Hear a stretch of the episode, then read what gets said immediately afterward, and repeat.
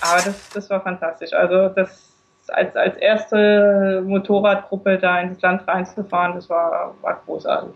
Ja, wir waren sieben Tage in äh, Burma und allein von diesen sieben Tagen, von diesen Erlebnissen, äh, konnten wir jetzt zwei Stunden erzählen, aber dann nur wirklich das. Pegaso Podcast. Expeditionen mit den Ohren.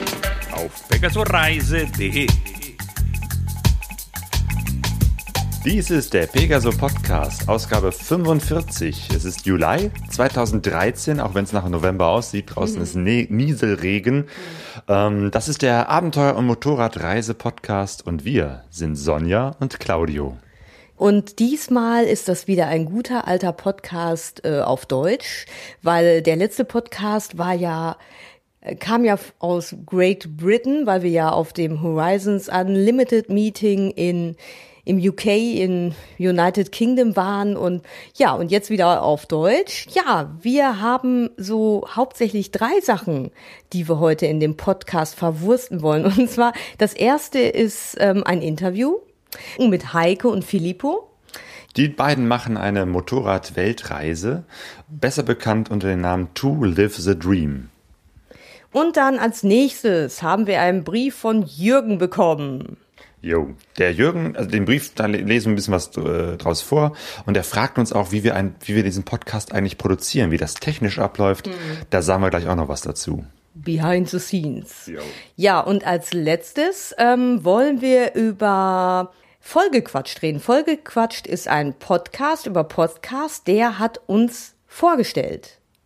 Ja, und wir beginnen jetzt mit dem Interview mit Heike und Filippo, die wir kennengelernt haben. Oder eigentlich den, den Filippo, die Heike mhm. war zwar irgendwie auch da. 2011 waren wir auch auf einem Treffen von Horizons Unlimited in Deutschland, in o Oberliebersbach. Richtig. Da, da haben wir, genau, da haben wir, da hört man sogar den Filippo zwischendurch. Da haben wir so, so ein kurzes äh, Gespräch, irgendwie so eine Minute lang mit ihm, äh, auch äh, im Podcast veröffentlicht. Ja, wir sind da, glaube ich, mit dem Mikrofon rumgelatscht und haben alle Leute gefragt, was der wichtigste Gegenstand ist, den sie immer mit auf Reisen nehmen. Und ich glaube, er hat etwas sehr Philosophisches geantwortet. Ähm, ich weiß nicht mehr ganz genau was, aber ich glaube, es war sehr philosophisch und ich erinnere mich auch, dass er so einen großen äh, Wagen hatte, so ein großes Gefährt und da sagte er nämlich noch irgendwie so, ja, da wäre genug Platz für, ich glaube sogar zwei Motorräder, wenn er jetzt eine neue, ein, wenn er eine Partnerin hätte und die damit reisen würden, dann würden da sogar zwei Motorräder reinpassen. Aber bevor ich jetzt zu viel aus dem Nähkästchen rede, würde ich sagen, äh, hören wir doch mal in das Interview rein. Okay, hallo Heike und Filippo. To live the dream. Wo seid ihr gerade? Ja, wir sind zurzeit in äh, Indonesien, auf der Insel äh, Timor. Wir sind ganz Indonesien durchgefahren und jetzt verlassen wir in hoffentlich zwei Tagen Indonesien, um dann weiterzuziehen. Jo, ihr seid auf einer Weltreise mit zwei Motorrädern, ne? Genau, ja. Ja, zwei BMWs, eine 650er, wo die Heike fährt, und eine L50er GS, äh, wo bei mir äh, betrieben wird. Ja, ja, ja, kennengelernt haben wir uns ja, äh, oder zumindest flüchtig gesehen auf dem Horizons Unlimited Meeting 2011 äh, in Oberliebersbach. Und da habt ihr euch überhaupt erst äh, kennengelernt, ne? Ja, genau, das ist uns das erste Mal über den Weg gelaufen bei dem gleichen Treffen. Mhm. Ja, genau. 2011. Und eure Reise hat begonnen äh, letztes Jahr, ne? 2012. Ja, im Mai 2012. Äh, 2. Mai, genau. 2012 ja. sind wir losgefahren. Ah, okay. Dann ist jetzt, seid ihr jetzt. Der Zeit, ja? In der Zeit ist sehr viel passiert. ja, erzählt doch mal. Wie, wie kam es, dass ihr ähm, ja, euch getroffen habt äh, und äh, dann äh, ein Jahr später plötzlich auf eine Weltreise aufgebrochen seid? Ja. ja, wie kam das?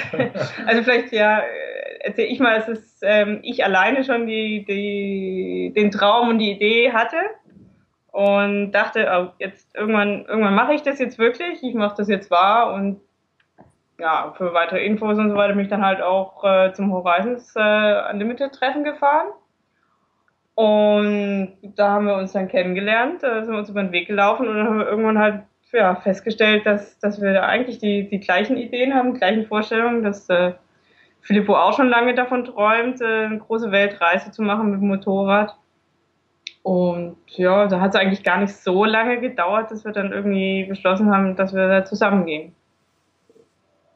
Hey. Ja, und irgendwann haben wir uns auch verliebt. Achso, das haben wir auch ja, ja, genau. genau. Ja, ja, ja, ja. genau, ey, das war gut. Das habe ich jetzt mal vorausgesehen. es ist nicht nur eine Zweckgemeinschaft, nein, nein. Nee, nee, genau, ja. Ja, ihr habt da noch. Ja, bei mir, bei, bei mir war es auch ganz lustig. Es war ja Freitag, äh, wollte ich hinfahren zu diesem Treffen. Äh, wusste eine Woche vorher Bescheid, dass da ein Treffen sein sollte, 50 Kilometer von mir entfernt. Und an diesem Freitag, ach nee, ach, ich habe es jetzt ganz vergessen. Dann bin ich dann doch hingefahren und wäre ich nicht hingefahren, hätte ich Heike nicht kennengelernt, wäre nicht verheiratet, wäre nicht auf Weltreise. Und es war eine Entscheidung, an diesem Freitag gehe ich, gehe ich nicht. Hat das ganze Leben verändert. Jo, so eine kleine Entscheidung verändert manchmal ein Leben. Ja, wir ja. haben äh, letzten Monat äh, Grant und Susan Johnston getroffen und die äh, sagten auch, ja, so Horizons Unlimited ist manchmal auch eine Plattform, wo sich äh, Menschen fürs Leben kennenlernen und äh, ja, möglicherweise hatten sie gerade euch da im Hinterkopf. Das kann gut sein, weil ich habe ich hab ihnen mal gesagt, so ihr beide seid schuld an allem. Horizons Unlimited als Kuppler. Ja, genau. Ja, genau. Ja, ähm, ihr habt aber auch jetzt äh, wirklich, glaube ich, äh, sämtliche Zelte abgebrochen, Haus, äh, Wohnung aufgelöst, ähm, alles verkauft. Ähm, und ähm, ja, ihr seid auf Weltreise. Habt ihr irgendwie einen, Zeitplan oder fahrt ihr einfach so los? Das ist korrekt. Also in Deutschland haben wir alles verkauft. Wir haben nur noch ein paar Kisten bei Verwandten stehen, das war's. Und wir haben auch kein Zeitlimit. Wir haben eine Reisekasse und wenn die dann äh, leer gefahren ist, dann müssen wir schauen, äh, dass wir wieder ja, äh, zu Geld kommen, äh, wieder arbeiten. Wo wir dann sind, ob wir dann wieder zurück sind in Deutschland oder keine Ahnung, Neuseeland, äh, Schafe züchten oder Vancouver, keine Ahnung. Wir wissen nicht, äh, was uns die nächsten Jahre bringt. Aufbruch ist ins Unbekannte. Hey. Ähm, ja, ihr seid erstmal Richtung ähm, Osten gefahren. Und äh, ja. ja. ihr seid zum Beispiel durch den Iran gefahren und habt festgestellt, das ist ja äh, gar nicht äh, so schlimm dort. Im Gegenteil, es äh, sieht aus, als ob ihr da vom Iran ganz angetan wart. Ja, Iran, das war, das war ein fantastisches Erlebnis. Also, das haben uns vorher schon viele erzählt, auch die Iraner sind so freundlich und gastfreundlich, aber ähm, dass, dass es so unglaublich wird, das, das, haben wir, das haben wir nicht geahnt. Also das das, die Gastfreundschaft und die Freundlichkeit der Menschen, das, das ist kaum zu beschreiben. Das ist, egal wo wir waren, waren immer alle nett und, und haben uns eingeladen zum Essen und haben uns Essen gebracht und wir haben, wir haben öfters gezeltet im Iran. Mhm. Da kann man wunderbar in den, in den Parks dort, haben die richtige Zeltplätze.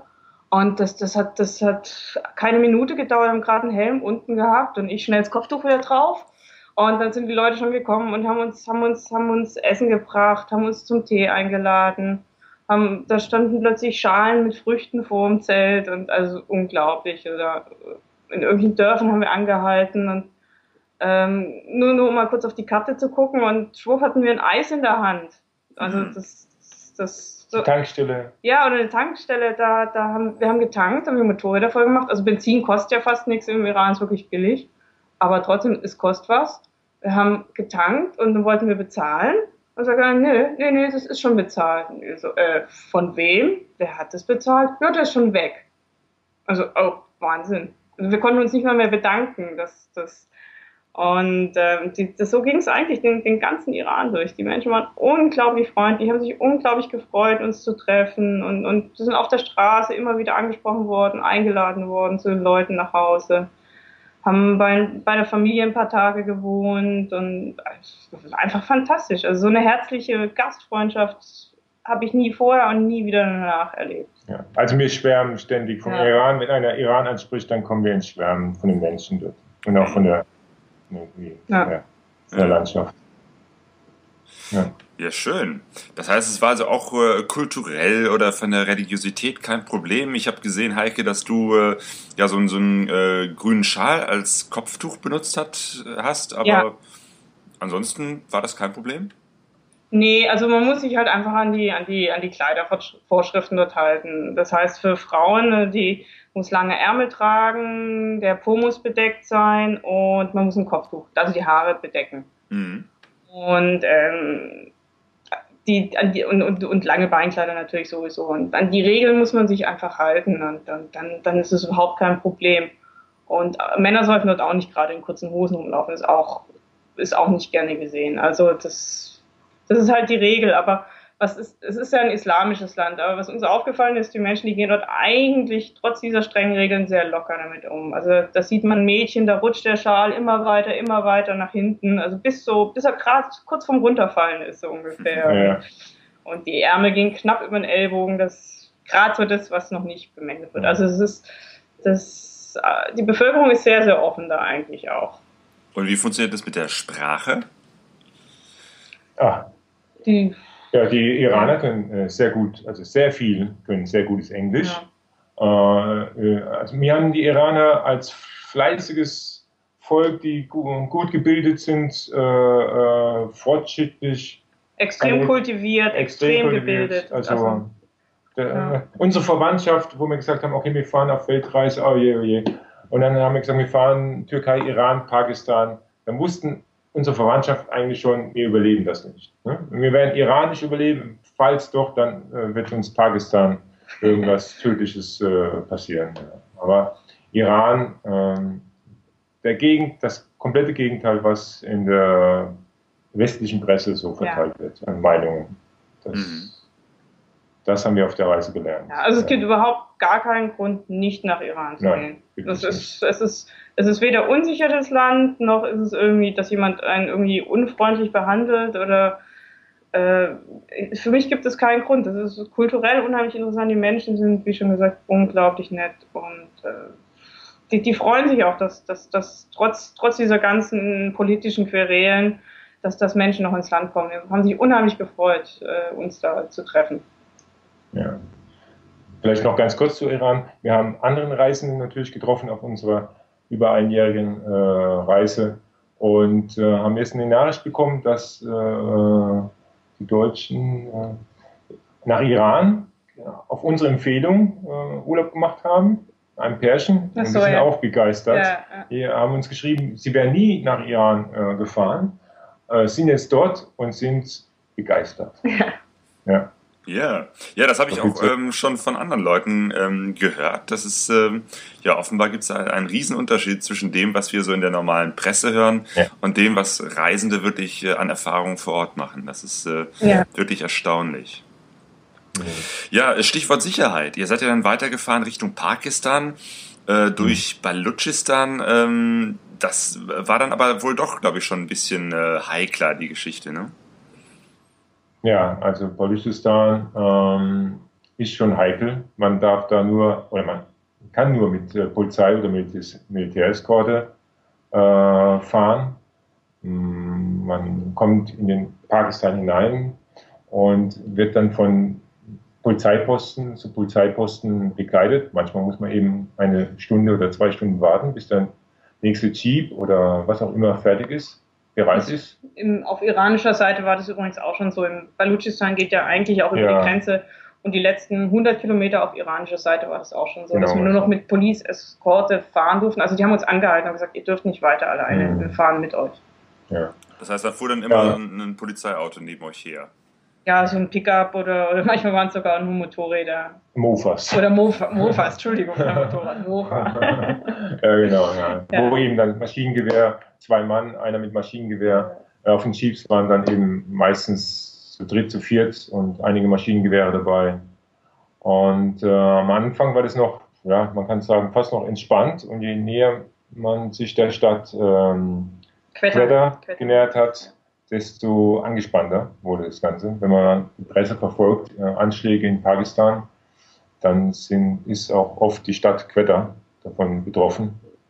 Und ja, da wurde das Ganze dann schon etwas nervöser. Mhm. Also Pakistan äh, und Iran, das sind zwei vollkommen verschiedene Länder. In Iran sieht man Frauen äh, auf der Straße, die lächeln, die lachen, die, die sprechen mit ein. In Pakistan siehst du keine Frau. Auf der Straße. Und wenn man eine Frau wirklich sehen, sieht dort, äh, einmal die Woche, dann äh, bestimmt nicht am Lächeln oder am Lachen. Ähm, also mhm. Pakistan hat, hat schöne Landschaften, aber äh, für mich ist klar, ich werde nicht mehr nach Pakistan fahren. Ja, ähm, wie, wie war denn euer Eindruck für, von Pakistan? Ähm, war, glaube ich, nicht so eine tolle Erfahrung, ne? Ja, also war, war durchmischt. Also wie gesagt, das ganze Theater da in Baluchistan und dann mit den Polizeieskorten und so weiter, das ja, war nicht toll, das sind wir aber irgendwie durch. Und dann, dann, dann kam der, der, der nächste, das nächste war, dass wir eigentlich mit dem Motorrad ganz durchfahren wollten und dann haben wir aber keine, keine Durchfahrtsgenehmigung mehr gekriegt. Also wir durften praktisch vom Quetter aus nicht weiterfahren, haben nicht die Papiere dafür gekriegt und haben gesagt, ihr müsst jetzt die Motorräder auf den Zug verladen. Und das hat uns natürlich erstmal ein bisschen genervt, ein bisschen frustriert. Ähm, aber gut, war halt dann die einzige Möglichkeit. Und ähm, da sind wir dann, äh, ich weiß gerade gar nicht 30 Stunden sind wir, glaube ich, im Zug gewesen bis nach äh, Lahore. Also praktisch eigentlich schon, schon einen größten Teil von, von Pakistan mussten wir da im Zug durchqueren. Das, da können wir auch viel Geschichten über die Zugfahrt erzählen. Das war auch äh, ja, teils, teils eher abenteuerlich. Und ähm, dann zum Schluss in Pakistan sind wir dann in Karakorum hoch. Und ähm, man muss es einfach sehr, sehr unterschiedlich betrachten. Der Karakorum, der ist landschaftlich unheimlich schön. Das ist, das, das lohnt schon eine, eine Reise dorthin. Aber das Problem in dem Land ist, ist wirklich einfach die, die, die Sicherheitslage und die Einstellung der Menschen äh, ist, äh, macht es wirklich häufig einfach, macht keinen Spaß. Ja, also was, was, was Filippo schon gesagt hat, du, du siehst keine Frauen dort in dem Land auf der Straße. Und wenn du sie siehst, dann, dann, dann, dann huschen sie schnell über die Straße und, und, und, und, und, und äh, nicht alle, aber also so viele Frauen wirken dort eher wie geschlagene Tiere. Ähm, das, ist, das ist einfach nicht schön. Und, oder dass, dass die Männer, die sich, die sich weigern, mit mir zu reden, selbst wenn Filippo sie darauf, dazu auffordert, dass sie doch bitte mal mit mir reden, weil er gerade keine Zeit hat oder weil mein Englisch besser ist oder was auch immer, dann sagen so, no, no, it's a woman, I do not talk to the woman. Mhm. Und solche, solche Sachen immer. Und, und, und ach, ich muss einfach sagen, das, das, das ist, das ist ja, zu viele Dummköpfe in diesem Land. Das, ja. das, versaut, das versaut einem einfach dann den Rest. Da kann die Landschaft noch so toll sein, dann macht es irgendwann keinen Spaß mehr. Ja. Ihr musstet umsteigen äh, in einen Zug, weil euch irgendwelche Papiere ähm, fehlten? Ja, genau. Also nicht fehlten. Das, das, das war auch so ein Sicherheitsding. Wir haben gesagt, die Strecke ist, ist, ist zu gefährlich und damit man weiterfahren muss, muss man eben eine offizielle Genehmigung dann haben. Die haben wir versucht zu kriegen in Quetta, aber wir haben gesagt, nee, im Moment ist zu gefährlich, ihr dürft nicht weiterfahren, das ist, äh, Risiko ist so hoch, ähm, ihr müsst auf den, auf den Zug. Also es war nicht so, dass uns was gefehlt hat, sondern sie haben einfach gesagt, also, nee, im Moment ist es, ist ja. zu gefährlich, lasst hm. euch nicht alleine dadurch. Hm. Genau. Ähm, aber so ein Zug äh, stelle ich mir vermutlich anders vor als ein äh, Autoreisezug der Deutschen Bahn. Autoreisezug? Ja, also ähm, ja, die, die, sind natürlich überhaupt nicht auf äh, Fahrzeugtransport ausgelegt. Die haben ist ein relativ kurzer Zug, vielleicht zwölf oder äh, 14 Waggons. Am Ende ist ein ähm, Waggon angehängt für Transporte, eben für Transportkisten. Da waren dann irgendwelche Früchte drin. Und dann hieß es, okay, die zwei Motorräder müssen auch da rein. Da gibt es natürlich keine Rampe. Dann werden dann mit, äh, ja, mit Muskelkraft die 1 Meter Höhenunterschied äh, überwunden und die Maschinen dort reingewuchtet. Ja, raus geht es dann schneller. Raus äh, wurden dann von den Kunden, die, die eben die, Frucht, die Früchte zum Transport hinge äh, gelegt haben. Ja, die anderen Reisenden. Genau, ja, die anderen Reisenden, ja, das Gepäck als Rampe verwendet. Dann bin ich eben mit, der, mit den Maschinen über die Gepäckstücke der Reisende wieder äh, herausgefahren. Ja, so ist die Zugfahrt in Pakistan. Und vermutlich auch nicht das komfortabel im, im, äh, im Passagierabteil, ne? Ja, nicht ja, so richtig. Ja, ne? wir haben die Luxusvariante äh, äh gewählt. Also wir haben Aufpreis gezahlt. Es gab zwei äh, Waggons, die äh, mit Klimaanlage ausgestattet waren. Äh, und diese Klimaanlage ist dann auch ausgefallen unterwegs für die Und zwar da, wo die heiße Gegend, zehn Stunden ausgefallen. Ja, um es kurz zu machen. Ähm, alle Pakistanis haben es hingenommen. Und äh, so war es dann eben. Ja, wir dachten, wir tun uns was Gutes und nehmen mal die beste Klasse. Und am Schluss hat sich das als äh, ja, Schuss, der nach hinten losging, rausgestellt, weil die Klimaanlage dann, wie gesagt, ausgefallen ist und wir dann das Problem hatten, dass in den, den erste Klasse Abteilen die Fenster nicht aufgingen und das bei über 40 Grad äh, Außentemperatur war dann, hatte dann irgendwann Saunacharakter. Und da haben sich dann alle nur noch in den Durchgängen zu den Türen eigentlich gedrängelt, wo ein bisschen Luft reinkam. Also es war, es war kein Spaß, die Fahrt. Das war, war eigentlich nur geschwitzt und haben gehofft, dass wir bald ankommen. Hm, das heißt, die zweite Klasse, da konnte man zumindest die Fenster aufmachen. Ja, dort gibt es gar keine richtigen Fenster, da gibt es nur so, so, Gitter. so Gitter, eigentlich so Holzgitter. Ah, okay. Genau, also die wäre letztendlich vermutlich angenehmer gewesen bei, bei dem Wetter. sind euch zwischendurch, ähm, genau, in Pakistan ähm, hattet ihr auch mal richtig Probleme mit, äh, mit den Motorrädern, ne? Ja, mit der L50er. Ähm, zwar, wo wir mit äh, der ja, stärksten bewaffneten Eskorte in Quetta hineingefahren sind, zu Beginn, äh, wurde es schon dunkel. Die Eskorte war das erste Mal mit äh, schusssicherer Weste ausgestattet und hatte ja, eine ganz andere Ausstattung. Die wurden auch alle sehr nervös und in diesem Moment ist bei mir die Kupplung ausgefallen. Äh, ich habe es bemerkt, dass ich vielleicht noch zwei, dreimal kuppeln kann. Äh, auch nicht mehr so richtig. Ich habe eine hydraulische Kupplung. Und dann äh, haben wir uns von der Eskorte abgesetzt, weil es viel zu gefährlich wurde. Alle haben auf uns gestarrt, wie wir da im Stau stehen, äh, mit einem Jeep vorne, zwei Reisebusse und dann wir und dann noch ein Jeep am Ende. Und ähm, kurz zuvor wurde auch ein Anschlag auf einen Reisebus äh, verübt. Haben wir uns abgesetzt. Wir wussten ja, wo das Hotel ist. Ja. Zum Hotel und dort haben wir dann die hydraulische Kupplung notdürftig repariert und sind so in Lahore gelandet. Ja, es hat uns aber ein paar Tage gekostet. Hat uns ein paar Tage ja. gekostet, ja. Also genau. wir konnten es dann notdürftig flicken, dass wir, dass wir weitergekommen sind.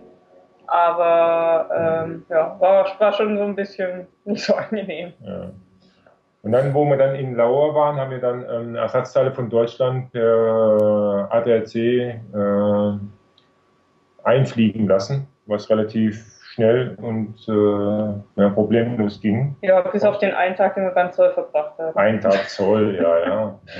Ja. Das, ja, aber äh, fünf Tage später nach der Telefonat mit ADAC hatte ich das entsprechende ähm, Ersatzteil in der Hand Ja. und konnte es dann einbauen. Ja. Das ist halt das Problem in Pakistan. Du, du kriegst halt dort keine, also wenn du wirklich ein Ersatzteil für die BMW brauchst, dann, dann kriegst du es dort nicht. Und äh, wenn man es nicht reparieren kann, dann muss man es aus Deutschland äh, sich irgendwie einfliegen lassen. Und dann ist es eben gut, wenn man in einer großen Stadt wie Lahore ist, Ja.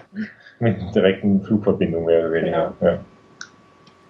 Ja, das heißt, es ist auch äh, ein Service vom ADAC, dass man sich ähm, Ersatzteile zuschicken lassen kann. Das wusste ich ja noch gar nicht. Ähm, es ist, sie, sie machen das, ja, ähm, aber wir mussten trotzdem, wir mussten das selber zahlen. Also es ist Hm, nicht ja, irgendwie eine okay. Versicherungsleistung oder so, aber sie, sie übernehmen die Abwicklung des Versandes. Also wir haben praktisch das Ersatzteil selber über einen BMW-Händler bestellt in äh, Deutschland, haben es dann zum ADAC schicken lassen und der ADAC hat es dann per Luftfracht ähm, nach äh, Pakistan Ah, geschickt. Nicht Ja, schlecht. genau. Gut. Ja, die kennen sich halt aus, dann welchen Weg das geht, nehmen muss und, und welche Forma Formalitäten zu erledigen sind und so weiter. Und dadurch können die es einfach unheimlich schnell machen. Ja. Ja, stimmt, genau, weil äh, Zoll, Grenzen und solche Formalitäten sind ja oft so Geschichten, die viele Tage in Anspruch nehmen. Ja, wobei den Zoll in Pakistan, den muss man selber machen und der hat uns einen ganzen Tag gekostet. Nur für ein Ersatzteil. Jo, aber es hat geklappt und ihr konntet weiterfahren. Genau. Da, Gott sei Dank hat das geklappt, weil ohne Kupplung geht halt wirklich gar nichts. Hm. Man kann zwar fahren, aber man kann nicht mehr stehen bleiben an irgendwelchen Situationen, Ampeln oder sonst irgendwo. Das ist das Problem. Ja. Das Fahren war ja nicht das Problem. Solange wir uns in Bewegung waren, kann man ja wunderbar schalten, ohne äh, Kupplung, aber stehen bleiben durfte ich nie. Du musstest immer gleich den ganzen Motor ausmachen. Ja, aber dann kannst du nicht mehr wirklich anfahren ohne Kupplung. Mhm. Beim Auto geht das, aber beim Motorrad äh, sieht das äh, nicht mehr so gut aus. Jo, ähm, dann seid ihr weitergefahren und ihr seid auch äh, einer der ersten, die nach Myanmar, Burma mit dem Motorrad gefahren seid, ne? Weil bisher war das doch gar nicht möglich. Ähm, ja, also das, da, wir waren die erste Gruppe, die offiziell die Erlaubnis gekriegt hat, äh, nach, nach Burma reinzufahren. Und ähm, bis jetzt war das tatsächlich nicht möglich. Das wir müssen allerdings sagen, wir sind, wir sind nicht alleine reingefahren, sondern wir sind mit, zusammen mit drei anderen Motorradfahrern äh, gefahren. Also war eine Gruppe mit fünf Motorrädern und zwar wir beide, ein Freund von uns, der in Bangkok lebt und ähm, zwei Thais. Und ähm, unser Freund in Bangkok, der hatte diese, diese, der hat das eigentlich angezettelt. Der hatte über Kontakte, die er beruflich hat aus dem, aus dem Fremdenverkehrsbranche, ähm, hatte da öfters mal mit zu tun mit den, mit den äh, Behörden dort und hat gesagt, er versucht es jetzt einfach mal, dass wir die Erlaubnis kriegen, dort, dort als Gruppe reinzufahren. Dann habe ich gesagt, super, da sind wir auf jeden Fall dabei, wenn du das hinkriegst. Das wäre gigantisch, klasse. Jeder träumt davon, nach, nach, nach Burma reinzufahren mit dem Motorrad. Und das hat sich dann, glaube ich, über vier oder fünf Monate ja. hingezogen, vom, vom ersten Antragstellen bis, bis, bis es dann wirklich, äh, wir irgendwann die Nachricht gekriegt haben, okay, es klappt. Und das war dann, das war dann allerdings erst irgendwie eine Woche, glaube ich, bevor wir wirklich dann reingefahren sind. Also hat das war dann, wir sind gerade nach Thailand, in Thailand angekommen und dann hieß es plötzlich so, jetzt, es klappt doch. Wir haben eigentlich gar nicht mehr damit gerechnet, dass wir noch die Erlaubnis kriegen. Es klappt doch, in einer Woche müssen wir an der Grenze sein. Und das war dann eher so, oh, hoppla, Überraschung. Aber das, das war fantastisch. Also das als, als erste Motorradgruppe da ins Land reinzufahren, das war, war großartig. Ja, wir waren sieben Tage in äh, Burma allein von diesen sieben Tagen, von diesen Erlebnissen, äh, könnte man jetzt zwei Stunden erzählen, aber dann nur wirklich das, die größten, die besten Ereignisse ja. herauspicken. Nee, das, das, das ist Wahnsinn. Ja, also die, auch die Menschen, die sich so gefreut haben, dass wir kommen. Ne, die, an der Grenze haben sie sich gefreut, dass, dass, dass wir kamen, haben die Grenze dicht gemacht, um Fotos mit uns zu ja. machen. Und, Grenzbeamten und, haben einfach die Grenze geschlossen. so, was, für, was für ein Empfang, ne? Also das, das, war, das war irre. Also das, das, wir hatten leider, wir hatten leider nur sieben Tage, aber es war, also jeder Tag war so voller toller Erlebnisse ja. in dem Land. Das, ja, da kann man nur hoffen, dass sie jetzt, dass sie weiter aufmachen und dass noch mehr Leute auch die Chance bekommen, jetzt reinzufahren. Nach uns sind ja einige Gruppen dann noch ja. äh, reingefahren. Also es sind jetzt mehrere so, sozusagen auch Reisegruppen mhm. reingefahren und ich habe jetzt ähm, neulich gehört von einem Pärchen, ähm, die es jetzt tatsächlich auf eigene Faust geschafft haben, reinzukommen. Mhm. Mhm. Aber ähm, ich denke, die waren jetzt wirklich die ersten, die es geschafft haben, so, so ganz alleine. Ja. ja. Bei uns, wir hatten ja einen Regierungsguide dabei. Ja, genau. Dann hatten wir immer wieder uns mal äh, eine Polizeieskorte, Begleitung dabei. Ja, möchte gerne. Ja, möchte gerne.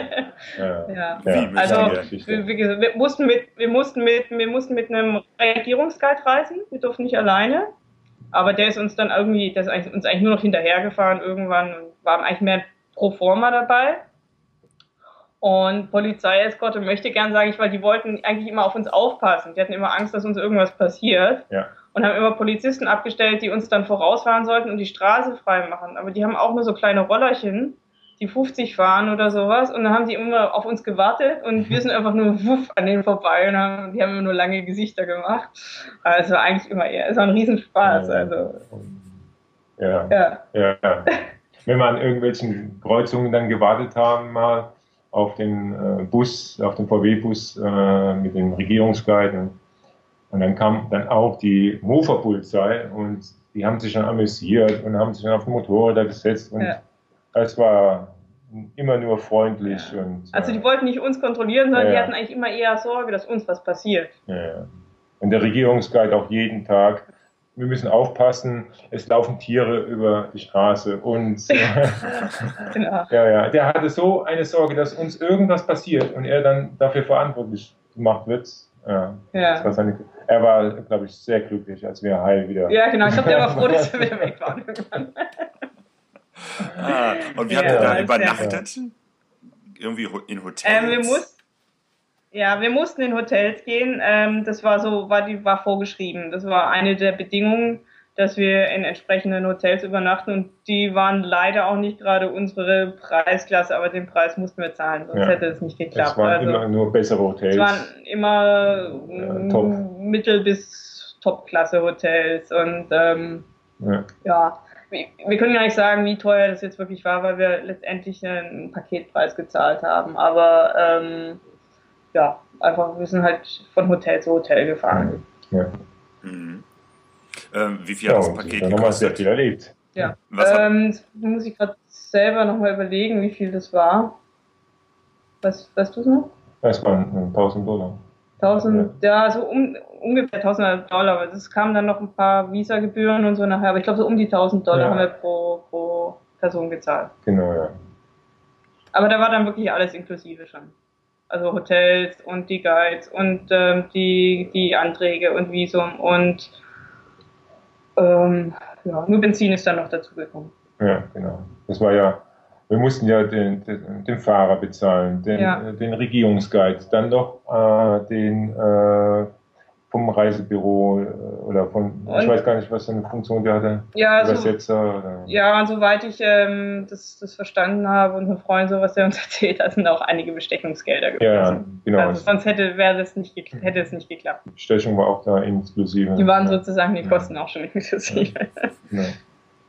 Ja, Myanmar, äh, Burma ähm, habe ich bisher immer nur so als, als äh, verschlossene Militärdiktatur so im Hinterkopf. Seid ihr denn da auch mit den Menschen äh, ins Gespräch gekommen oder war das alles nur sehr äh, abgeschlossen?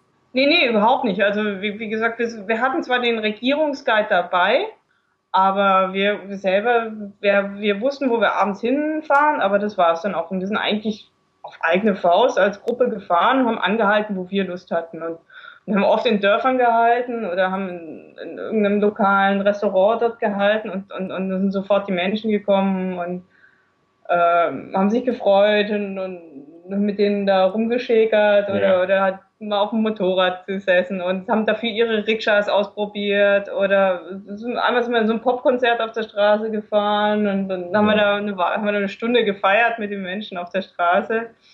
Und eine Gruppe, das glaubt man gar nicht, es gibt, es gibt unheimlich viele Punks in dem Land. Wir haben eine Gruppe Punks getroffen und, und, und haben mit denen Spaß gehabt. Ja. Also das, der, der Kontakt mit den Menschen dort war eigentlich auch das Besondere. Das war das Tollste an dem Land. Die haben sich so gefreut, dass Ausländer kommen und, und der Vorteil ist halt mit dem Motorrad, wir sind auch in Gegenden gekommen, da, das, da kommen sonst nicht die Touristen rein. Das Land öffnet sich ja jetzt und es kommen immer mehr Touristen, aber die gehen halt so zu diesen Haupttouristenattraktionen wie, wie Bagan, die Tempel und so weiter.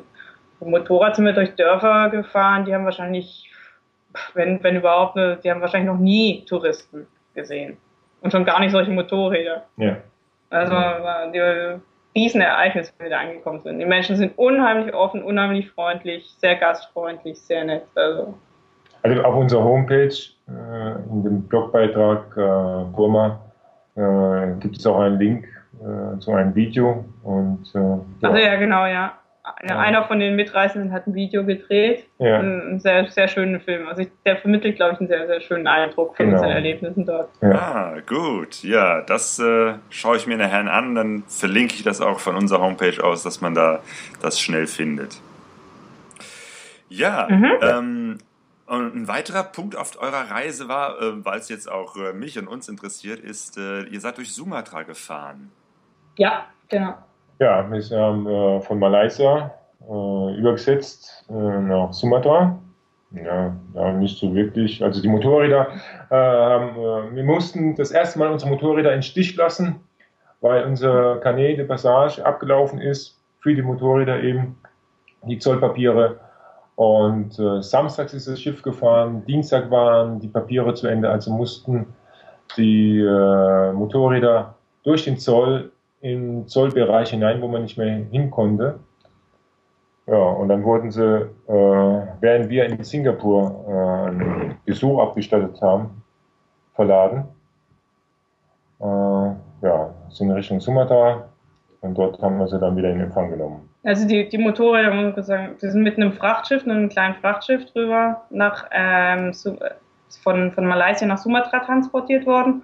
Und ähm, wir sind aber geflogen, weil es ist, Passagiere dürfen gar nicht auf die Frachtschiffe. Ja. Und dann, was Philippo jetzt gerade schon gesagt hat, wir mussten die Motorräder äh, ausführen und das ist ein Schiff ausgefallen, deswegen gab es noch ein bisschen Verzögerung und damit wir diesen Leerlauf hier nicht irgendwie da nur blöd rumsitzen, sind wir dann noch, haben wir noch einen Abstecher nach Singapur gemacht.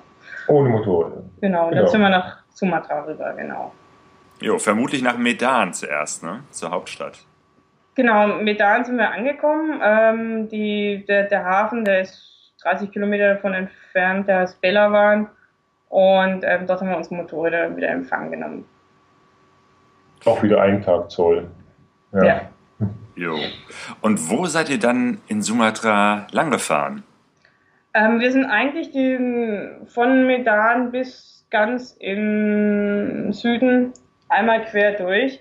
Wollten auch noch ganz im Norden in die Gegend um Aceh, aber da ist uns äh, ein bisschen die Zeit weggelaufen, weil ähm, wir noch Besuch gekriegt haben aus äh, Deutschland und ähm, dadurch, dass wir ein bisschen später waren, mit, mit, weil das Boot ausgefallen ist, äh, mussten wir dann leider den Norden auslassen und sind dann, also den ganz, die ganze Nordspitze und sind dann von Medan ah, quer über die Insel bis, ich glaube, Philipp, weißt du noch, 2000? 2300 Kilometer. 2300 Kilometer nur, nur auf Sumatra gefahren. Die Insel ist, also wir dachten, es ist ja nur eine von, von, von so von den indonesischen Inseln, aber wie groß sie ist, haben wir, haben wir uns total verschätzt. Also das ja. Ja, ja. ist riesig. Und es ist nur ein kleiner Teil von Indonesien. Ja, ja. ja genau. Ja, ich, ich war äh, auf Sumatra vor, vor zwei Jahren, 2011 mal dort. Ähm, ja. Allerdings jetzt nicht mit dem Motorrad, sondern einfach äh, so war eine Dienstreise. Aber ich war äh, total begeistert von dem Land und seitdem träume ich davon, eigentlich da mal mit dem Motorrad zusammen mit Sonja durchzufahren. Ja, ja das ist, auch. Lohnt auf jeden Toll. Fall mit dem Motorrad. Ja. Das ist super zum, zum Motorradfahren. Ja. ist, also die, die Straßen sind, sind jetzt nicht im Top-Zustand, aber sind eigentlich jetzt auch nicht super schlecht und ähm, es, gibt, es gibt unheimlich schöne Strecken. Es ist alles bergig und äh, die, die Landschaft ist, ist, ist, ja, ist irre. Also das äh, hunderte von Kilometern einfach eine Kurve nach der anderen durch, durch tolle Landschaft und Vulkane und, und Kraterseen und äh, irre, ganz toll. Ja, nenn mal ein paar schöne Strecken. Was waren so die Highlights auf Sumatra? Auf Sumatra? Uff. Das ist ähm, schwierig, da eine einzelne Strecke zu sagen. Also besonders gut hat es uns gefallen am Lake Toba. Das sagt dir vielleicht auch noch was. Das ist so ja. dieser große See, der im nord nord nördlichen Teil nach der Insel liegt. Da gibt es ja. eine Insel in diesem See. Genau, wart ihr da auch? Samosir, weiß ich gerade gar nicht mehr. Das kann ist diese Insel auf dem Kratersee. Achso, so heißt die Insel, genau, ja. Ja, genau, dort waren wir. Auf der Insel waren wir auch. Da sind wir, sind wir mit der Fähre rübergefahren. Genau, und dann haben wir zwei, zwei Tage verbracht und alles ist ganz toll. Auch die Kultur dort, die, die, die Menschen sind, sind anders als, als der Rest von Sumatra. Das war witzigerweise war das die erste, die sind, ähm, sind von der gesamten Kultur, unterscheiden die sich vom Rest der Menschen auf Sumatra. Das sind zum Beispiel auch ähm, sind Christen und haben auch äh, traditionell eine ganz andere Herkunft. Die sind als Gruppe eingewandert, haben eine andere Architektur und so weiter. Also die, die, die heißen Batak und ähm, zeichnen sich durch, durch eigene kulturelle, äh, eigene Kultur aus und ähm, unglaublich freundliche Menschen auch. Und, und die, die Häuser mit so, so ganz spitzen Giebeldächern dort, ganz großartig, ja. Und witzigerweise, das war die erste, das erste Mal, seitdem wir Griechenland eigentlich verlassen haben, dass wir in eine christliche Gegend gefahren sind. Ja. Ja, also auch so überraschend, so, oh, Kirchen, Kirchen, überall Kirchen. ja. Ähm, das war sicher eins, würde ich sagen, von den Highlights. Und dann in Sumatra, ja. in Sumatra. Und da, was uns auch besonders gut gefallen hat, ist, äh, ist, ist einfach so dieses, das, das Fahren durch, dies, durch diese Landschaft. Und die Dschungel und, und, und die immer wieder ragt ein hoher Vulkan auf. Und ja. Wie war das mit dem Übernachten auf Sumatra? Ja, es ist, war, da waren, man hat es nicht überall gerade Hotels gefunden oder Guesthouses und ähm, Campen ist dort auch nicht überall möglich, es ist einfach bergig ist, äh, bewaldet überall. Ähm, dann muss man schon immer ein bisschen gucken, wo man, wo man äh, irgendwann abends rauskommt, ob es, dort auch ein paar Hotels gibt oder, oder Guesthouses oder so. Und einmal haben wir auch gecampt am Meer. Ja. Genau, das, das, das ging auch einmal, aber ansonsten ähm, es ist einfach touristisch noch nicht so erschlossen. Also da hat es nicht an jeder Ecke ein Guesthouse oder, oder auch, auch, auch wirklich was Vernünftiges zu essen zu finden, war nicht immer so ganz einfach. Hm. Genau, ich kann mir vorstellen, dass jenseits des Tobasees ähm, es gar nicht so eine Infrastruktur wie, wie Gästehäuser oder Restaurants oder so etwas gibt. Ja, es gibt noch so zwei, drei andere Touristenzentren, würde ich sagen, aber auch dort ist das noch alles sehr in Entwicklung begriffen. Also das, das ist, aber es ist, ist, ja auch das Tolle dort, dass, dass man dort wirklich noch so ein bisschen abseits der touristischen Pfade unterwegs ist und ähm, ist ja manchmal doch ein bisschen wieder mehr auf Abenteuermodus. Ja. Also wenn man auf Sumatra von Touristenzentren spricht, ja dann sind dann dort zehn westliche Touristen. Ja, genau. Das ist dann auf Sumatra ein Touristenzentrum. Ja, ja also stimmt. Ich erinnere mich. Mehr haben wir auf einen Fleck westliche Gäste nie äh, getroffen ja. auf Sumatra. Stimmt, ich erinnere mich, ich wollte eigentlich äh, von dort aus auch eine Postkarte schreiben und es ist mir nicht gelungen. Es, es gab keine Postkarten. Ähm, ja, das stimmt. So weit. ja. Ja. Ähm, ja, und dann habt ihr Inselhopping gemacht und seid ein bisschen so quer über die, die verschiedenen indonesischen Inseln gefahren. Ja, und das ist das Interessante in Indonesien, dass ähm, es ein riesiges Land ist mit 220 Millionen Einwohnern und die Inseln, die Menschen äh, so unterschiedlich sind, von Insel zu Insel, obwohl es ein Staat ist. Ja, ähm, wir sind dann weiter nach. Ähm, ja, von Sumatra sind wir erst nach Java, Java, dann kam Bali, dann kriegst du schon kaum mehr zusammen. Bali, Lombok, ähm, Sumbawa, Sumbawa Flores, Flores, genau. Und, jetzt sind wir auf Timor, genau. Ja. Und ähm, jede Insel ist wieder, ist wieder irgendeine eine, eine eigene Welt für sich. Das ist, das ist Java, so das Zentrum von Indonesien, das ist total überlaufen, das ist übervölkert. übervölkert. Das ist eigentlich besteht nur aus Menschen und Verkehrschaos, hat man das Gefühl. Und Bali, das ist das, das ist Mallorca, der, der Australier, da sind eigentlich mehr Touristen als, als sonst Menschen. Also wieder eine komplett andere Welt. Dann ist Bali ist, ist, ist hinduistisch, ähm, Java ist muslimisch. Dann kommt die nächste Insel Lombok, die ist dann weniger touristisch. Ähm, und auf Flores haben wir wieder Schwein bekommen. Das sind die Christen. Genau, und dann kommt genau. irgendwann kommt Sumbawa und dann kommt Flores. Flores ist dann, ist dann tief katholisch. Ja sieht man plötzlich überall Kirchen und Nonnen laufen über die Straße und, und, man kriegt wieder Schwein zu essen. Und, ja. 14-, 15-jährige Teenies, die mit ähm, Christus-T-Shirt äh, ja. herumlaufen und was man Europa so jetzt nicht sieht. Ja, also ja. wieder eine ganz andere Welt. Das ganz ist unglaublich faszinierend in Indonesien, dass man so, ja, eigentlich ein Land, aber man reist dauernd in ein neues Land doch irgendwie auch wieder weiter. Wenn ich das als, als Motorradfahrer sehe, dann dann äh, ist bei Indonesien zwei Punkte. Java meiden, auf jeden Fall, nicht mit Motorrad oder total nur Verkehrschaos und auf Flores die Landschaft genießen und die Kurven. Ja. Also gerade der obere Teil, der letzte Teil im ja. Osten. Äh, neue Straßen, äh, kaum Verkehr, äh, wahnsinnige, äh, schöne Landschaft. Mhm ja, und eine Kurve folgt der anderen. Ja. ja. Jo. Und äh, jetzt seid ihr in Westtimor ähm, und äh, wollt demnächst nach Osttimor rüberfahren. Da gibt es ja eigentlich auch äh, heftige politische Spannungen zwischen ähm, dem, dem Westteil, wo ihr jetzt seid, der ja noch zu Indonesien gehört, und Osttimor, die ja im Prinzip nochmal ein ganz anderer Staat sind. Ja, es ist ein komplett anderes Land inzwischen. Also inzwischen gibt es auch keine Spannungen mehr. Das ist ähm, gab mal einen Bürgerkrieg, wo sich ähm, Osttimor von Indonesien abgespalten hat. Und das ist jetzt aber schon lange her. Und die ganze Situation hat sich beruhigt. Also Osttimor ist inzwischen ist ein eigenständiges Land. Ähm, mit einer richtigen, ganz normalen Grenze und Spannung gibt es hier keine mehr. Ah, aber okay. Das ist ja schön zu hören. Das ist gut. Ja, es, ja, es, es war ja so, dass, dass äh, ausländische Truppen hier äh, dann für, äh, für Ruhe gesorgt haben, in so Blauhelm Kommando und die Australier, die ja quasi nur 700 Kilometer Luftlinie entfernt sind, das Oberkommando hatten. Und äh, die letzten australischen Truppen äh, sind vor vier Jahren so um den Dreh abgezogen und hier merkt man gar nichts von irgendwelchen Spannungen. Mhm. Und hier in, dem, in der Stadt, wo wir sind, die blüht auf. Ähm, hier gibt's äh, riesige Supermärkte, breite Straßen und ja, also es blüht hier alles auf momentan, wo wir jetzt sind. Okay. Ähm, gibt es äh, irgendwelche besonderen Gegenstände, die ihr bei euch im Gepäck habt, wo ihr sagen würdet, äh, darauf würden wir auf gar keinen Fall verzichten? Ja, Norbert. Norbert. Ja, wir sind ja zu dritt.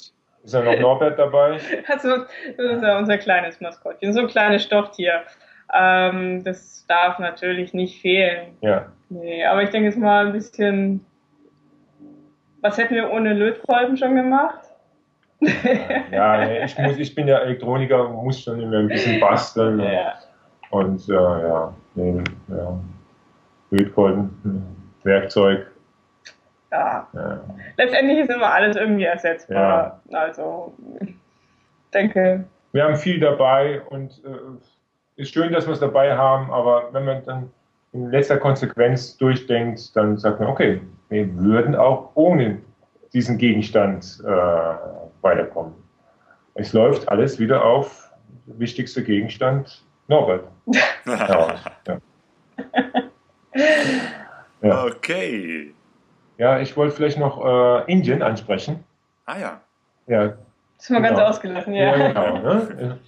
ähm, wenn man äh, uns jetzt fragt, was war denn das Gefährlichste auf eurer Reise? In Pakistan, sicher Pakistan ist gefährlich, da äh, kann äh, schnell man in irgendwelche Situationen geraten, aber das Gefährlichste ist äh, definitiv Indien. Oh. Das war der Verkehr in Indien.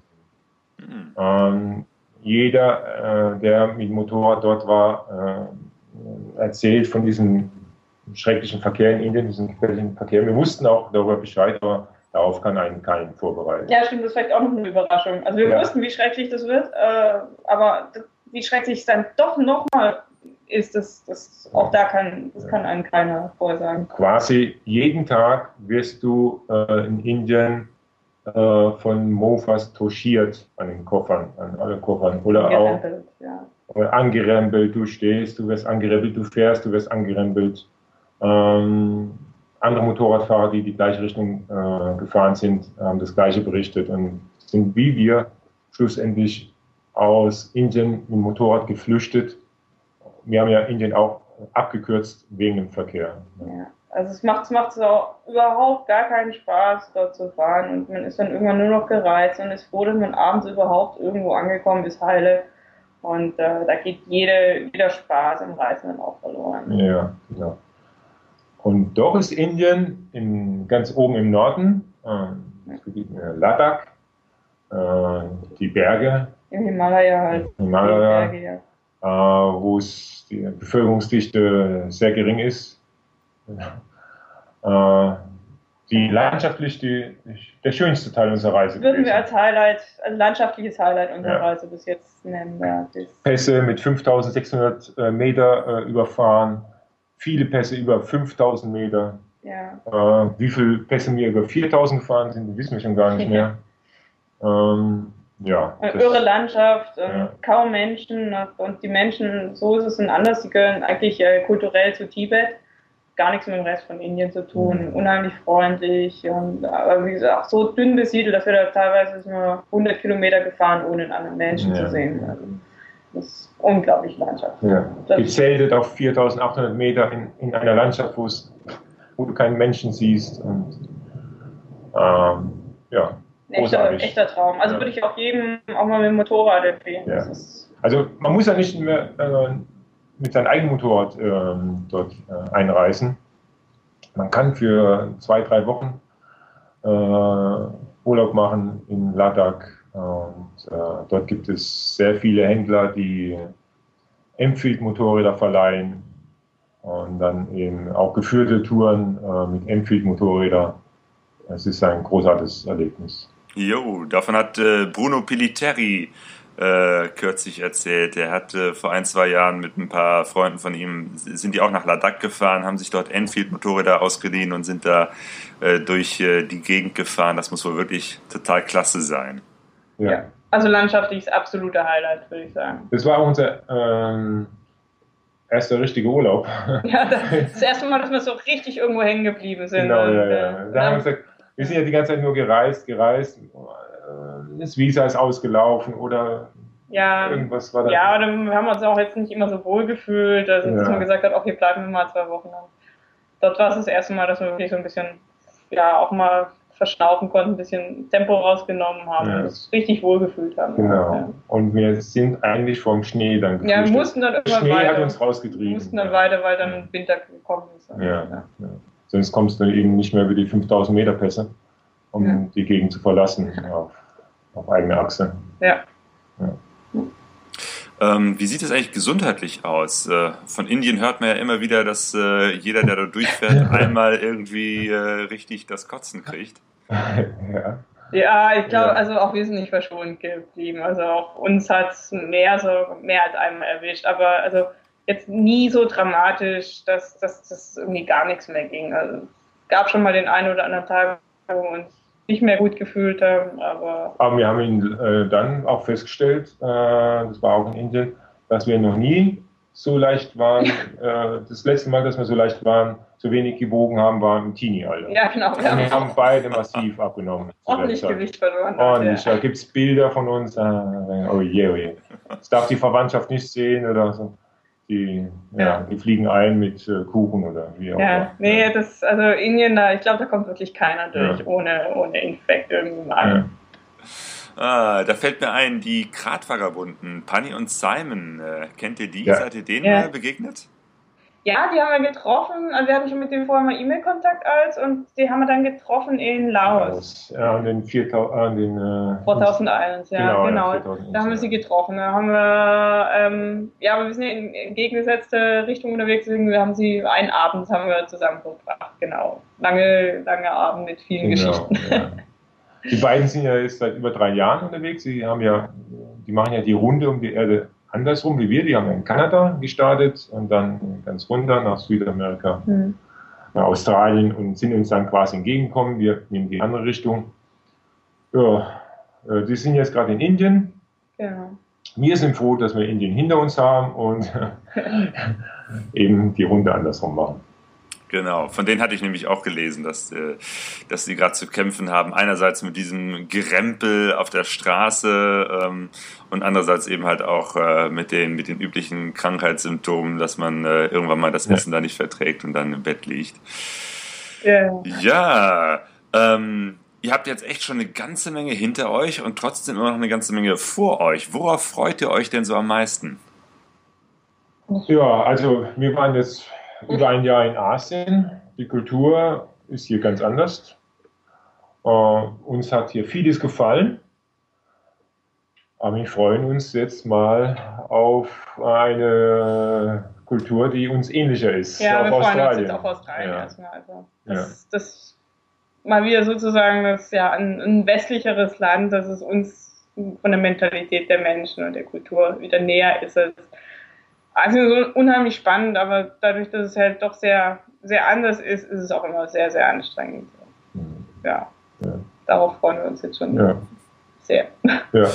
Schön. Ja, Heike und Filippo, dann wünsche ich euch auf jeden Fall noch eine gute Weiterreise und äh, ja, etwas Erholung in Australien. Ja, super, vielen Dank. Also dann bis äh, spätestens beim irgendwo beim Treffen von Horizons Unlimited. Alles klar. Tschüss. Also, tschüss. Heike und Filippo äh, erwähnten ja im Interview auch ein Video, mhm. das ein Kumpel von denen gemacht hat. Mhm. Äh, und das verlinken wir auch auf unserer Seite pksoreise.de. Äh, da es also einmal das Video, das ist wirklich sehr, sehr schön. Und äh, ein Link zu deren Homepage, To ja. Live the Dream. Ja, und ich hoffe ja mal, dass wir die beiden irgendwann, wenn sie von ihrer Weltreise wieder da sind, dass wir sie dann mal auf einem Horizons Unlimited Meeting wieder treffen. Jo, apropos, ähm, hm. jemand anderes, nämlich der Jürgen, traf äh, mich auch oder dachte, mich zu treffen auf einem solchen Treffen. Dabei war ich gar nicht da. Es ist eine lustige Geschichte. ähm, ja, wir haben eine E-Mail bekommen, beziehungsweise haben sogar ein bisschen hin und her geschrieben und ein bisschen was möchte ich daraus vorlesen. Ähm, der Jürgen schreibt, Hallo Sonja, hallo Claudio. Ich habe jetzt die ersten 30 Podcasts gehört und es gefällt mir sehr gut äh, nebenbei bemerkt, 30 Podcasts, Pegaso Podcast, das bedeutet ja schon fast äh, irgendwie ja. circa 15 Stunden Tonmaterial. Das oh. ist ganz schön viel. Ich hoffe, das hat er nicht am Stück gehört. Nein. Ja, er schreibt weiter. Es macht Spaß, euch zuzuhören. Die Themen sind super. Leider hat äh, wirklich die literarische Ecke etwas gelitten. Das solltet ihr aber wieder aufleben lassen. Ja, genau, das äh, literarische Gespann. Da könnte mal wieder was kommen. Mhm. Und später schlägt er selber vor, dass er vielleicht mal was ähm, dazu machen könnte. Ja, gerne, gerne, gerne. Jo. Äh, ein weiterer Tipp beziehungsweise Frage. Ähm, was hast du für eine Technik zur Aufzeichnung des Podcasts? Mach doch mal eine Seite, auf der alle Komponenten beschrieben sind. Anfang, angefangen vom Mikrofon und Rekorder über Software zu mischen, Schneiden der Streams bis hin zu Online-Hilfsmitteln. Jo, sollen wir das mal eben beantworten, Sonja? Ja, gerne. Genau. Also wir, wir sprechen jetzt nämlich gerade in den Heinz. Ja, Heinz ist unser äh, Begleiter, äh, der unsere ganzen Podcasts aufnimmt. Das ist ähm, nämlich unser H1-Mikrofon. Ähm, ja. Von der Firma Zoom. Ja, richtig. Also das ist äh, so das Hauptaufnahmegerät, mit dem wir arbeiten. Genau, es ist so ein digitales Aufnahmegerät ähm, in Form eines Mikrofons, ist also mhm. im Prinzip alles drin. Mhm. Ähm, nimmt äh, WAV und MP3 auf und wir nehmen das immer direkt als MP3-Datei auf. Mhm. Ähm, und überspielen das dann digital auf den Rechner. Ja, und je nach äh, Wind- und Wetterlage wird unser Heinz auch mit schönen Perücken ausgestattet. genau. Also diese ähm, ja, Windschutz oder wie heißt das nochmal? Popschutz. Popschutz heißt Jetzt das. ist so ein klassischer Popschutz, der wie so ein Afro aussieht, so ein mhm. schwarzer runder Ball. Mhm. Und wenn wir draußen sind, dann haben wir so, ähm, wie sieht das, so wie so Dreadlocks. Tote ja. Katze nennt man das auch. So, so mit so im Prinzip so ein Fell, was dann ja. übergezogen wird. Ganz früher haben wir mal ohne Fell draußen aufgenommen und dann zerschießt der Wind manchmal die Tonaufnahmen. Also sowas genau. sollte man auf jeden Fall haben. Ja. Ach ja, und dieses H1, ähm, das kostet auch nicht. Das ist so das, das günstigste Mikrofon aus der Zoom-Reihe. Kostet 99 Euro, ist also wirklich nichts äh, besonders teures oder aufwendiges.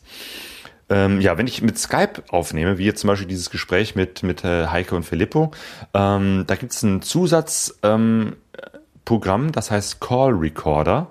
Ähm, ich glaube, das hat damals 30 Euro oder so gekostet, ist also im Prinzip so ein Plugin, ähm, mit dem man das direkt äh, aufnimmt, ist nichts besonders aufwendiges ist dann eine Spur, aber qualitativ relativ gut, äh, dass man beide Seiten ähm, da ganz gut hört. Mhm. Auch da setze ich nochmal so einen Link auf unsere Seite zum Call Recorder. Dann geht's weiter auf unserem äh, Laptop, ein MacBook, darauf das Programm GarageBand. Mhm. Ähm, das ist ein, ein Schneideprogramm, wo man Tonspuren zusammenschnibbeln kann und da wird immer der Pegaso Podcast zusammengeschnitten. Dann geht's weiter mit Auphonic. Das ist ein Dienst, äh, ein System äh, im Internet zur automatischen Bearbeitung von Audiodateien. Das ist ganz praktisch, gibt's erst seit einem Jahr oder so. Da lädt man einfach eine Datei hoch und das Programm äh, passt automatisch die Lautstärke an dass man dieses typische Problem, was man bei Interviews hat, dass einer mhm. leiser und der andere laut spricht oder dass man mal so weiter weg vom Mikrofon ist oder näher dran, dass es immer total schwierig ist dann zu hören, es dann lauter und leiser wird. Das gleicht dieses Programm automatisch an und das funktioniert auch sehr, sehr gut. Also es kann noch einiges mehr, hat Filter, man kann einstellen, in welche Qualität es am Ende rauskommt. Äh, und das kostet alles nichts. Das ist also ja, für dich ja wohl super. Absolut zu empfehlen. Auch Phonic, man machen viele Podcaster. Mhm. Ähm, dann ist der Podcast-Prinzip fertig, die MP3-Datei. Und dann ähm, kommt es auf einen ähm, Podhoster Podhost heißt das, podhost.de.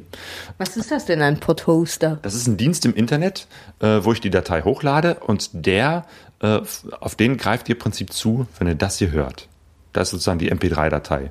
Drauf? Also jetzt gerade äh, greif, kann man mit dem Podhoster auf uns zugreifen. Das hört sich irgendwie sehr geheimnisvoll an. Sie haben Zugriff. genau. Und dann gibt es noch dieses geheimnisvolle Ding, den RSS-Feed. Ähm, das ist wiederum äh, so ein Code, mit dem man ähm, nicht nur auf eine MP3, sondern auf alle Podcasts, die wir aufgenommen haben, auf alle Episoden zurückgreifen kann, alle 45. Ähm, das ist dann interessant, wenn ihr also ein Programm habt, einen Client oder einen Podcatcher, mit dem ihr das dann hören könnt. Ähm, so laut Statistik, ich habe mal so nachgesehen, Podhost gibt auch so eine Statistik raus, wie oft unser Podcast gehostet wird, äh, ge- gehört wird und runtergeladen wird. Wir haben circa 200 Zuhörer mittlerweile. Hey. Ähm, und die Hälfte ungefähr hat so ein Programm, mit denen sie das sich anhören. Zum Beispiel ist äh, iTunes so ein Programm, mit dem kann man das abonnieren. Ähm, oder wenn man ein, ähm, ein Smartphone hat, dann kann man das auch abonnieren. Wenn es ein Apple ist, äh, also ein iOS, iOS Gerät, wie ein iPad oder iPod, ähm, dann kann man das mit dem Programm Podcast machen, ein einfacher Name. Das Problem ist dann eher, wenn man äh, zum Beispiel ein äh, Android Telefon hat. Das ist nämlich die Sache auch von Jürgen, weshalb der mir überhaupt geschrieben hat. Ähm, weil er hat in seinem Text geschrieben, jetzt muss ich mal weiter unten in seinem äh, euren. Blog habe ich äh, in meinem Feedreader abonniert und weiter so über eure Neuheiten informiert. Den Podcast höre ich teilweise direkt von der Webseite. Ja klar, ihr könnt einfach auf pegasoreise.de Mhm. klicken äh, und das dann anhören. Oder über AntennaPod auf meinem Android-Handy. Und dann sagt er, dass, dass das nicht so ganz funktioniert mit AntennaPod. Und da, das ist so ein Punkt, da können wir leider auch nicht weiterhelfen, weil ich habe kein Android-Handy. Ich kenne jetzt auch le leider in unserer näheren Umgebung niemanden, der so ein Ding hat, wo ich das einfach mal ausprobieren könnte. Ähm, Frage an euch, liebe Hörer. wo- Hörer und Hörerinnen. ja. Wie hört ihr uns eigentlich? Über welches Gerät? Und welche Erfahrungen habt ihr? Vielleicht könnt ihr da Tipps weitergeben, ähm, Ja. weil da sind wir auch nicht ganz so fit. Ja, dann ähm, würde ich sagen, dann, wenn ihr da was wisst und was weitergeben könnt, äh, teilt uns das mit und wir können das dann ja weiter an den Jürgen leiten. Genau, oder ihr schreibt das direkt als Ja. Kommentar auf unserem Blog. Ja. Genau, unser WordPress-Blog. Ähm, pegasoreise.de, da werdet ihr immer automatisch weitergeleitet auf pegasoreise.wordpress.com. Ähm, da in der Kommentarfunktion, was man da, was ihr da schreibt, wird von mir freigeschaltet und dann können das alle lesen. Gerade bei solchen Fragen, wo wir ähm, das in die Runde geben, ist es vielleicht ganz praktisch zu wissen, wie etwas funktioniert oder auch nicht. Genau. So, das in Kürze zu, der, zu der Frage, wie wir unseren Podcast produzieren. Ähm, und dann schreibt der Jürgen noch in seinem Brief, in, seinem, in seine E-Mail, ach ja, und da war da noch mein Erlebnis auf dem HU, Horizons Unlimited, Treffen letztes Wochenende. Ich hatte ja in euren Podcast gehört, dass ihr auch öfter vor Ort seid. Also dachte ich, dieses Mal auch wieder. Waren wir aber nicht. Ich war am Samstagnachmittag da und hab mal äh, meine Augen aufgehalten. Dann sah ich jemanden, der Audio-Equipment und Kameras aufbaute. Genau passend, um Podcast aufzeichnen zu können. Also dachte ich, äh, das bist bestimmt du. Auf seinem Namensschild stand Claudiu mit U. Okay, dachte ich, Schreibfehler oder ich habe den Namen nicht richtig im Kopf. Also habe ich ihn angesprochen und er war etwas irritiert und sagte etwas auf Englisch, dass er nicht weiß, wovon ich rede. Am Ende kam raus, dass er von der Uni Darmstadt war und Motorradfahrer interviewen wollte, weil er die soziale Komponente, äh, die sozialen Komponenten der Motorradreisenden in einer Bachelorarbeit äh, einarbeiten wollte. Jo. Ja, Ja. äh, witzige Geschichte, ja, den, den kenne ich leider nicht. Aber wäre mal interessant, diesen Claudiu mit U kennenzulernen und diese Bachelorarbeit fände ich super spannend. Ja. Also falls jemand von denen, die äh, jetzt gerade zuhören, ihn vielleicht kennen oder auch auf dem Horizons Unlimited Treffen waren, das fände ich ja mal spannend. Ja. ja, eben. Ja. Jo, so, der Jürgen schreibt weiter. Äh, was mir noch aufgefallen ist, dass ihr oft in eurem Podcast eure Adresse wiederholt und beschreibt, wie man den Podcast abonnieren kann. Haben wir jetzt auch wieder getan. Im Prinzip nicht schlecht, aber wenn man den Podcast schon hört, kennt man das Format ja. Ich denke, ein Verweis auf die Seite, wo alles beschrieben ist, reicht. Genau, seit einiger Zeit haben wir in unserer äh, Menüleiste oben ähm, auf dieser schwarzen Leiste den Knopf Abo. Klickt da drauf und da ist alles beschrieben, wie es funktioniert. Ja. Das ist richtig. Genau, und dann sagte der ähm, Jürgen auch, dass er eben halt selber überlegt hatte, mal so einen Podcast zu machen über Motorradreisen. Das ist natürlich eine spannende Geschichte. Ähm, und da habe ich gesagt, ja, du kannst es ja einfach mal ausprobieren und äh, bei uns im Pegaso-Podcast auch mal ein Buch vorstellen äh, in der Rubrik Literarisches Gespann. Mhm. Und ja, Jürgen, vielleicht hören wir dich demnächst bei uns. Das wäre schön. Ähm, dann wird diese Sache nämlich auch mal wieder belebt. Also er schreibt zum Schluss, äh, um dich etwas zu unterstützen, bin ich gerne bereit, mit dir ein Buch zu besprechen. Danke für die klasse Podcasts und weiter so. Gruß, Jürgen. Ja, danke, Jürgen. Ich hoffe, dass, ähm, dass du jetzt was damit anfangen kannst und dass es nicht zu unübersichtlich war. Ansonsten kannst du ja nochmal Kontakt zu uns aufnehmen. Ja, also, aber auf jeden Fall freuen wir uns immer wieder über Rückmeldungen und ähm, ja, das gibt uns so das Gefühl, dass wir das nicht so für äh, für den luftleeren Raum machen. genau, wir werden gehört und wir beantworten auch gerne Fragen. Und zwar ähm, wurden wir auch gehört. Wir wurden gehört und besprochen und zwar im Folgequatscht-Podcast. Und zwar habe ich ja schon kurz gesagt, das ist ein Podcast über Podcasts. Die machen nichts anderes, als dass sie andere Podcasts mhm, sich anhören genau. und äh, darüber sprechen. Also im Prinzip mhm. so, ja, Podcast-Kritiker könnte man ja, auch sagen. Genau. Und ähm, ja, und äh, Claudio hatte den mal. Ähm, ja, hatte den mal geschrieben und gesagt, wie wäre es, wenn ihr mal unseren Podcast besprecht? Und das haben die dann auch gemacht. Und ähm, ja, der hat ihm wirklich gut gefallen. Also wir haben wirklich ähm, ja viel Lob gekriegt. Also äh, ich habe das fast gar nicht ausgehalten, mir das anzuhören. Aber ähm, das ist witzig, wenn andere über einen sprechen. Ja, Chris und Ricky sind ja, das. Äh, genau. Ja, zwei Podcaster, die ähm, ja diesen äh, Folgequatscht-Podcast mhm. machen und äh, ja, da äh, empfehlen wir natürlich gerne zurück. Hört euch das mal an. Mhm. Ähm, ich muss an dieser Stelle auch noch mal ein Lob zurückgeben. Ja, ich ähm, auch. weil über diesen Folgequatscht Podcast mhm. äh, habe ich wiederum den das Segelradio kennengelernt. Das wiederum ist ein Podcast übers Segeln, wie der Name schon sagt. Mhm. Ähm, weil wenn man sich so insgesamt die Podcast-Landschaft anschaut, gibt es da eine ganze Menge Podcasts über Technik. äh, über Apple, mhm. über Fotografie und dann wird's auch mhm. schon dünn. Gar nicht so viel über Reisen und äh, Abenteuer. Das finde ich eigentlich sehr schade. Da könnte ja. es echt mehr geben. Äh, was es da gibt, ist ähm, ja eigentlich schon sehr, sehr lange den, ähm, wie heißt er noch? Nee, den, den Luftpost Podcast. Ist es mal der Podcast, den ich, den ich nicht so gut aussprechen kann. Genau, es gibt den Luftpost Podcast. Den Luftpost-Podcast. Hey, ja. das ist ein äh, Interview-Podcast, wo ähm, einer, der Danny, äh, sich mit ja, Reisenden aus aller Welt unterhält ähm, und äh, das auch sehr lang und ausführlich, mhm. sehr informativ, sehr, sehr klasse. Mhm. Ähm, der spricht meistens so mit, mit Rucksackreisenden. Mhm. Jo, was gibt's sonst noch? Dann gibt's so als, als Profi-Podcast Geo Audio, mhm. aber das ist halt eigentlich was völlig anderes. Das ist jetzt mhm. kein privater Podcast, so wie wir, sondern mhm. die lesen im Prinzip äh, äh, aus der Geo-Zeitschrift Artikel vor. Mhm. Ähm, und dann gibt's eben halt das Segelradio, so ja. ein, ein äh, Podcast übers Segeln.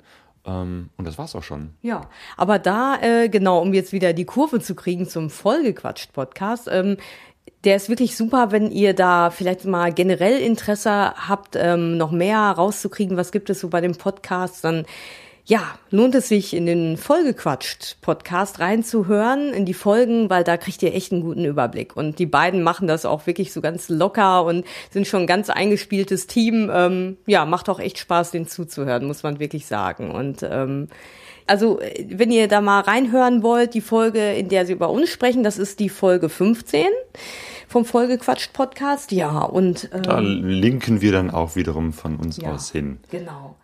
Und äh, ich muss jetzt aber noch mal so ein paar Sachen auch zum Inhalt sagen, ähm, weil äh, die beiden haben so ein paar Sachen gesagt, das, das fand ich wirklich spannend. Und zwar, ähm, ja, ein Punkt, sie sagen so, man muss nicht Biker sein, um Spaß dran zu haben. Und das, das finde ich einfach eine schöne Rückmeldung, weil ähm, ich äh, hoffe ja, dass wir mit unserem Podcast eben nicht nur ähm, ja, weiß ich jetzt nicht nur rein. Da geht's ja nicht nur rein um Motorradfahren. Ja klar, das ist echt im Mittelpunkt. Aber es geht ja auch um dieses Reisen und Abenteuer erleben. Und ich finde, das äh, geht so über diesen engen Rahmen von ja, nur mit Blick aufs Motorrad zu haben, einfach hinaus. Und, genau, ähm, wir hatten ja auch zwischendurch auch ja. mal welche, die mit, mit dem Wohnwagen Ja. unterwegs sind oder eben halt Ja. auch gesegelt sind oder Sarah Uten, die mit Fahrrad und, und äh, Ruderboot unterwegs sind.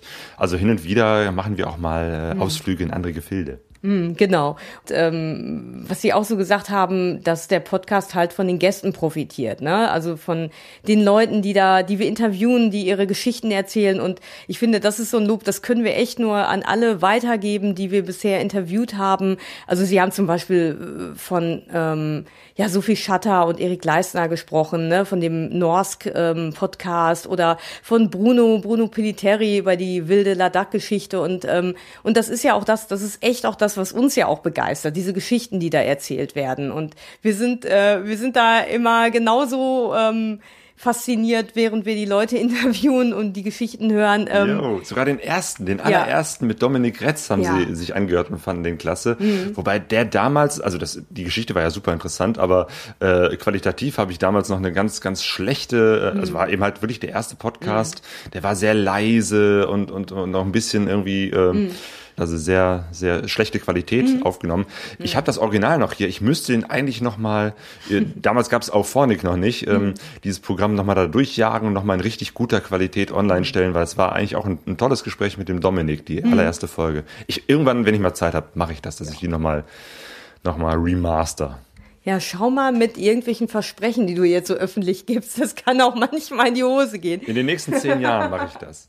Naja, aber auf jeden Fall, ähm, also nein, ich habe jetzt über viele Sachen einfach nachgedacht, die Ricky und äh, Chris gesagt haben. Ne? Es geht jetzt gar nicht um, boah, wir wurden, ne, die fanden das gut, sondern so einfach so inhaltlich auch, was die beiden gesagt haben. Also zum Beispiel so, ähm, ja, dass denen das gefallen hat, immer dann, wenn Atmosphäre mit in dem Podcast rüberkam. Also dass wir mal, dass man gehört hat, wo wir sind, dass wir irgendwie in der Gaststätte waren, dass wir von unseren Reisen dann halt auch gepodcast haben und ähm, man die Geräusche, ge, die Geräusche hört. Und ähm, ich muss sagen, ja, also mich bestätigt das unheimlich, weil mir hat das mh, super Spaß gemacht und mir macht das auch total Spaß, mit dem Mikrofon so auf Entdeckungsreise zu äh, gehen und die Geräusche aufzunehmen, die Atmosphäre aufzunehmen und ähm, weil, weil das ist auch genau das, was ich ja was ich klasse finde und warum ich auch so gerne im Radio Features höre über irgendwelche Länder und ähm, ja, weil bei mir kommt das nämlich auch von vom professionellen Radio. Ich höre halt unheimlich gern auf WDR 5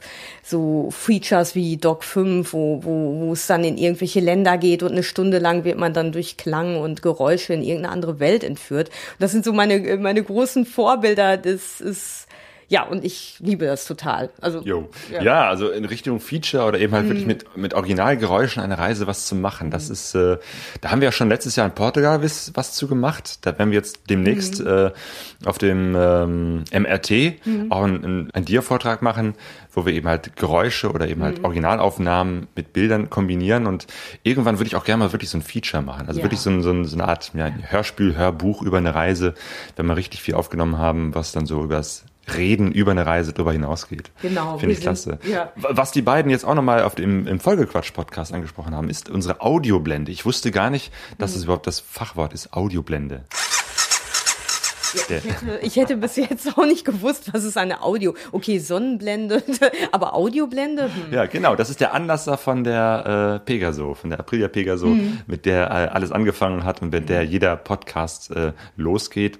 Und tatsächlich auch die Beobachtung, früher war die ja manchmal viel zu laut oder knallte so mitten Mhm. äh, rein. Und äh, jetzt, seitdem wir im Prinzip die letzten, weiß ich nicht, äh, fünf bis zehn Folgen jetzt durch Auphonic immer durchjagen, ist das nicht mehr ganz so schrill, weil auch da das Programm das sozusagen ein bisschen runterregelt und Sprache und diese äh, den Anlasser Prinzip auf eine Lautstärke bringt. Ja, genau. Also wie gesagt, war nochmal die Sache mit den O-Tönen. Also das machen wir auf jeden Fall weiter. Ich meine, wir- das ist so die Richtung, glaube ich, in die wir auch immer wieder weitergehen wollen. Und ja, Die experimentieren weiter. Ja, absolut. Und zwar ähm, erwähnen, ich glaube, das war Ricky, erwähnt auf einmal äh, den Sprecher. Also wir haben ja in unserem Jingle diese Startmelodie vom Pegaso Podcast, äh, kommt ja so eine Männerstimme, die sagt, Pegaso Podcast, Expeditionen mit den den Ohren. Und äh, die beiden haben auch so ein bisschen darüber geredet und sagten so, Mensch, eine klasse Stimme hat der. Und ich meine, vielleicht könnten wir einfach mal das äh, Rätsel lösen. Und zwar ist das äh, Claudius Vater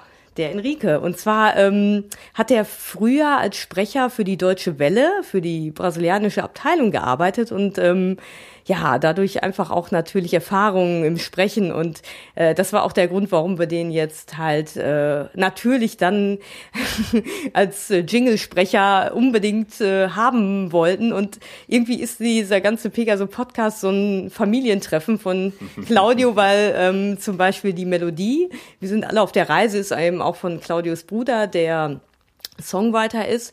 Ja, und äh, so ist deine Familie da ganz gut vertreten. Also meine irgendwie noch nicht so. Also früher Doch, war, doch, doch. Ja, Du hast ja den Jochen, vor allem in den ersten Folgen war der ja, im, im literarischen Gespann. Das Ja. ist wiederum Sonjas Bruder. Also, ne, das ist so, Familientreffen ist ein gutes Wort.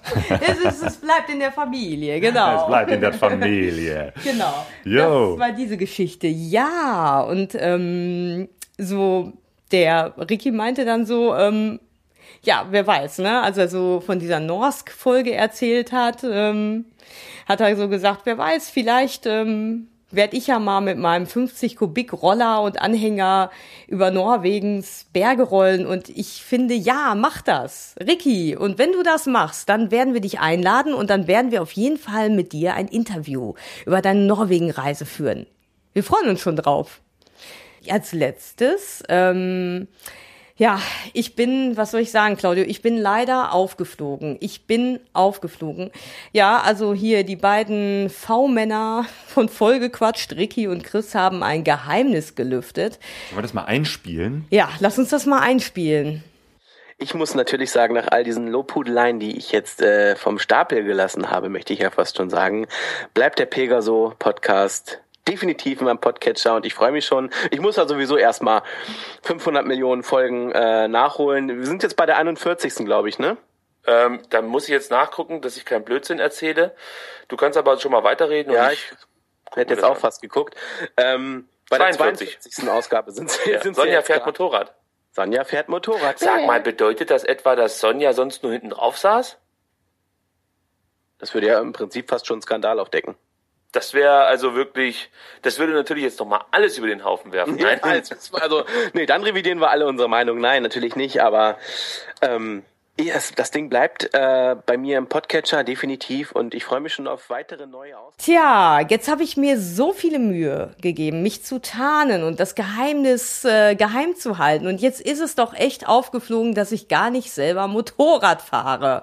Da müssen wir was dran ändern. Da müssen wir was dran ändern. Und wir sind auch gerade da hart dabei, was daran zu ändern. Und die Vorbereitungen laufen im Keller. ähm, Aber ich werde da jetzt gar nicht so viel drüber sagen und verraten, weil mh, da wird es in einer der nächsten Folgen auf jeden Fall noch drum gehen. Jo, ein bisschen Spannung aufbauen ist ja wichtig. ähm, und worum es auch in den nächsten Folgen gehen wird, ist, dass äh, wir beide ähm, ja jetzt auch wieder auf eine Motorradreise aufbrechen. Ähm, und zwar Ende Juli, Anfang August. Da fahre ich erstmal nach Bosnien, weil ich äh, dort ein Musikprojekt begleite. Una Rock. Da linke ich auch mal zu hin. Ähm, ein deutsch-bosnisches äh, Jugendprojekt, wo Jugendliche aus Bosnien, die Musik machen, Jugendliche aus äh, Deutschland treffen, die gemeinsam Musik machen und eine kleine Tour von äh, Bonn über Essen, Bad Reichenhall bis nach Dubica in Bosnien machen.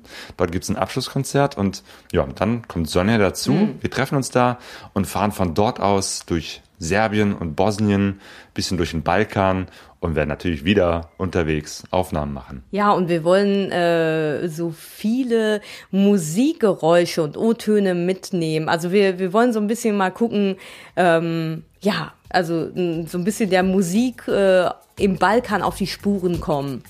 Jo, das heißt, demnächst wird's wieder musikalisch bei uns im Pegaso Podcast. Ja, genau. Und bis dahin wünschen wir euch noch eine gute Reise. Tschüss. Bis zum nächsten Mal. Wir sind alle auf der Reise, doch keiner weiß, wohin es geht. Wir sind alle auf der Reise, lies die Zeichen. Wir sind alle auf der Reise, alle auf der Suche, die Sehnsucht ist unser Motor. Wir kennen uns nicht. pegasoreise.de